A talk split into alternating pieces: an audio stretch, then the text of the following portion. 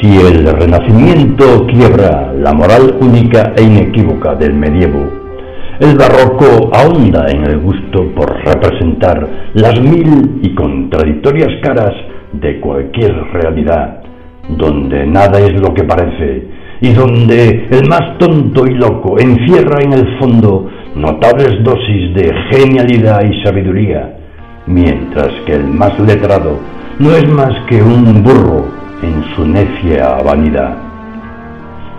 Es lo que viene a decir Cervantes en el coloquio de los perros, al burlarse de los pedantes que sueltan en la conversación alguna sentencia latina, cuando en realidad no saben ni declinar ni conjugar. O peor aún son los que saben latín y lo utilizan imprudentemente, incluso cuando hablan con un zapatero o un sastre. De eso podemos inferir que tanto peca el que dice latines delante de quien los ignora, como el que los dice ignorándolos. Y Cipión, el interlocutor de Berganza, lo corrobora asimilándolos a burros. Pues otra cosa puedes advertir, y es que hay algunos que no les excusa el ser latinos de ser asnos. La moraleja es clara. Así es, porque también se puede decir una necedad en latín, como en romance. Y yo he visto letrados tontos y gramáticos pesados y romanticistas vereteados con sus listas de latín. Entre los siglos XVI y XVII, la polisemia del asno y el loco dará para multitud de creaciones literarias, la más inmortal de las cuales es sin duda Don Quijote de la Mancha, donde Cervantes explota con ironía el juego de apariencias entre la lucidez y la terquedad, la locura y la cordura, pues si el loco hidalgo no es tan demente como parece, tampoco es tan tonto el rústico Sancho. En el Quijote, Cervantes se hace eco de los paralelismos entre algunos animales y el hombre, pero sus palabras denotan ya una cierta ambigüedad irónica al describir como amistad la estrecha relación entre Rocinante y el asno de Sancho, que se rascan mutuamente y descansan entrelazados sus cuellos. Cervantes ironiza sobre el noble espíritu de las bestias en comparación con el carácter humano, así como sobre las supuestas enseñanzas que hemos recibido de los animales, de las cigüeñas el cristel, de los perros el vómito y el agradecimiento, de las grullas la vigilancia, de las hormigas la providencia, de los elefantes la honestidad y la lealtad del caballo. El burro es más que una metáfora en el Quijote, pues es el animal con el que se compenetra Sancho Panza. Asno eres y asno has de ser, y en asno has de parar cuando se te acabe el curso de la vida que para mí tengo que antes llegará ella a su último término, que tú caigas y des en la cuenta de que eres bestia, dice Don Quijote. Y su escudero le da la razón.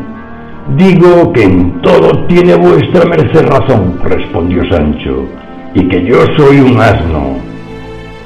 Es la discusión que entabla el caballero de la triste figura y su escudero tras la aventura del rebuzno, desarrollada entre los capítulos 24 y 27 de la segunda parte del Quijote.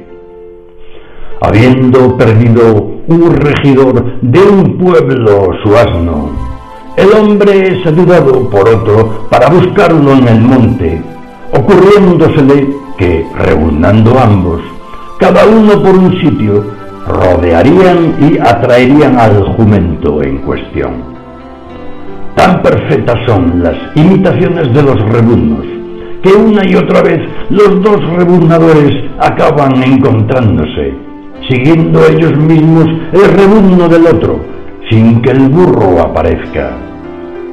Cuando finalmente hallan el burro devorado por los lobos, vuelven desconsolados y roncos a la aldea, a donde cuentan a sus vecinos lo que les ha acontecido buscando al asno, exagerando el uno la gracia del otro en el rebuznar, todo lo cual se supo y se extendió por los lugares circunvecinos. Tal es la celebridad del episodio, que las gentes de los otros pueblos, viendo a algún vecino de los dos excelentes rebundadores, toman por costumbre darles en el rostro como un rebuzno para burlarse de ellos. A tanto llega la irrisión que los del pueblo del rebuzno, así son conocidos, deciden levantarse en armas contra otro pueblo que dista dos leguas.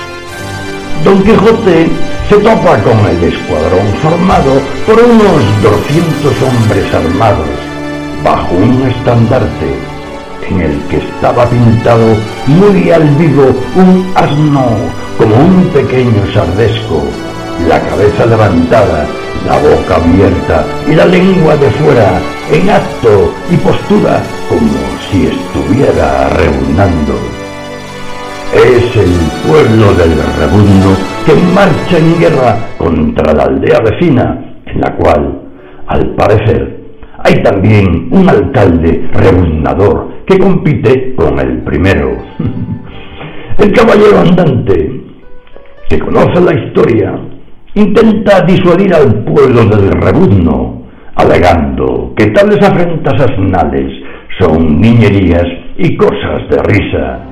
Pero todo se echa a perder por la inoportuna intervención de Sancho, quien, aprovechando una pausa en la plática de su amo, da también él sus argumentos sobre la necedad de correrse por solo oír un rebuzno. El simplón escudero de Don Quijote cuenta, como él mismo, de muchacho. Rebuznaba cada y cuando que se me antojaba, y con tanta gracia y propiedad, que en rebuznando yo, rebuznaban todos los años del pueblo, y no por eso dejaba de ser hijo de mis padres, que eran honradísimos. Después de contar cómo con sus rebuznos despertaba la envidia del pueblo entero. No se le ocurre a Sancho otra cosa que demostrar su asimina pericia, ya que esta ciencia es como la del nadar, que una vez aprendida nunca se olvida.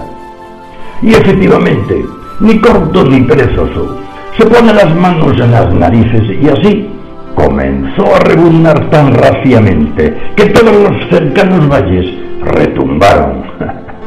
Esto es interpretado como burla por uno del escuadrón que de un varapalo baja a Sancho de su asno. Nada puede hacer Don Quijote, que presto arremete contra el agresor, pero ha de salir huyendo ante una lluvia de piedras.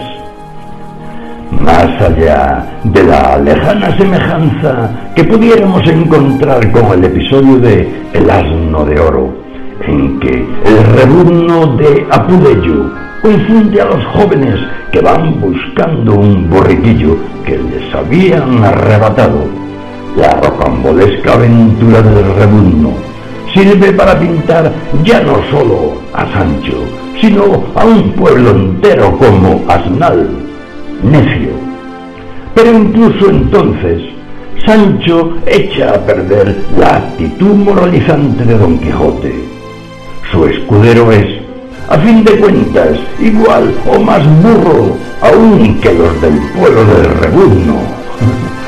No es difícil contraponer la imagen del asno, tal y como llegó a tiempos de Cervantes, y la de Sancho, personaje que, aunque magistralmente aderezado por Cervantes, es heredero de los arquetipos carnavalescos en torno al simple, el rústico y el gracioso. Recordemos la figura de Sancho. No sabe leer ni escribir, es pobre y testarudo como todos los panzas, honrado pero de muy poca sal en la mollera, generalmente torpe, abomina de los formalismos y no tiene inconveniente en mostrar a cada instante sus necesidades, sea el comer, el dormir o el defecar. Sancho es un simple, un tonto, un inocente, aunque por sus años y experiencia es capaz no pocas veces de poner el punto de cordura que le falta a su amo lo que expresa en raudal de refranes, dichos y cuenticillos donde descansa la sabiduría popular. Sus formas groseras, como las burradas de los pastores bobos del Renacimiento o las de los villanos de las comedias áureas, le hacen acreedor del estigma de bruto y simple. Como ellos, lo que realmente gusta a Sancho es comer, beber y dormir, elementos que, junto con los disparates lingüísticos, incluyendo de rebunar, le asocian a la cultura carnavalesca.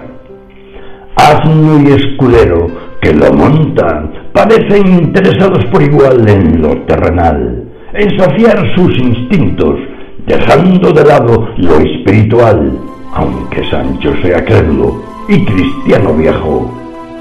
Como el burro, Sancho es algo torpe, miedoso, cobarde, lo que no le libra de recibir palos a cada instante. Los burricos maltratados, la de Sancho es una vida sufrida, destinada a pasar hambre, frío y todas las desventuras del mundo. Su suerte es, en el fondo, la de cualquier jumento, siempre objeto de constantes burlas y escarnios, condenado a una vida de trabajo. Si el asno es considerado feo, deforme, sin gracilidad, Sancho es pequeño, gordo, maltrecho. El buen labrador no habla, rebuzna.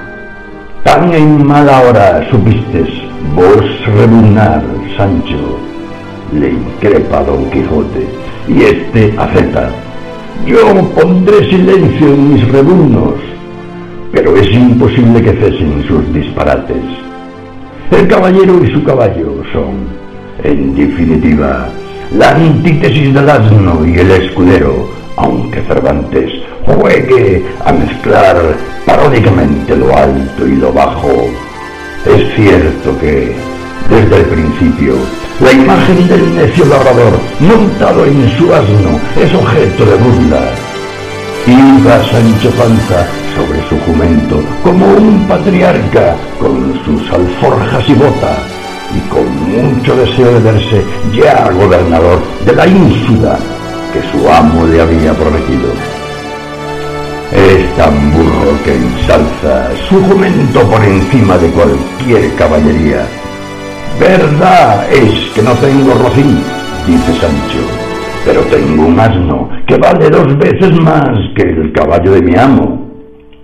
A burla tendrá vuesa merced el valor de mi Rucio. Sí, Rucio le llama Sancho, y no asno, por no nombrarle con ese nombre, con resonancias indígenas. La paradoja estriba en el propio carácter rudo y simple de Sancho Panza, a quien su amo tilda de asno, como algunos burros fabulescos que reniegan de su naturaleza. También Sancho, aun reconociéndose asno, pretende alcanzar lo más alto, lo que es propio de necios. Y sin embargo, a lo largo de la obra se comprueba que el villano no es tan burro como parece. El propio Don Quijote destaca su carácter ambivalente, medio tonto y loco, medio lúcido y sabio. A veces tiene unas simplicidades tan agudas que el pensar si es simple o agudo causa no pequeño contento. Tiene malicias que le condenan por bellaco y descuidos que le confirman por bobo. Duda de todo y créelo todo. Cuando pienso que se va a despeñar de tonto, sale con unas discreciones que le levantan al cielo. Claro que es la percepción de un loco, pero con ello Sancho escapa a la simplificación inequívoca de algunos bobos del teatro. Música de rebuznos. Le parecen a Don Quijote las ocurrencias de su escudero, pero Cervantes deja al lector que evalúe el carácter práctico y materialista de Sancho, no siempre tan estúpido. ¿Quién es más estulto? ¿El loco de Don Quijote o el que le sigue a sabiendas de que es un loco rematado? ¿Quién es más burro? Recordemos de nuevo en qué contexto pinta Don Quijote de Asno a su escudero. Tras la aventura del rebundo, cuando es abandonado por su señor y recibe una soberana paliza, Sancho le recrimina y demanda un aumento de sueldo, a lo cual Don Quijote se enfurece y le insta a que se vaya a casa, pues no quiere a su lado un hospedero preocupado solo por su interés y sustento. Es entonces cuando le insulta, oh hombre que tienes más de bestia que de persona, asno eres y asno has de ser. Es, aparentemente, la cara vil del burro, repetida una y mil veces en la literatura de Occidente. Pero Cervantes, como casi siempre, usa el símil de manera poliédrica. En primer lugar, el pobre de Sancho tiene razón. Su amo, en contra de su habitual comportamiento, le deja en la estacada y huye, abandonando a su escudero en el suelo entre una turba encendida de brutos.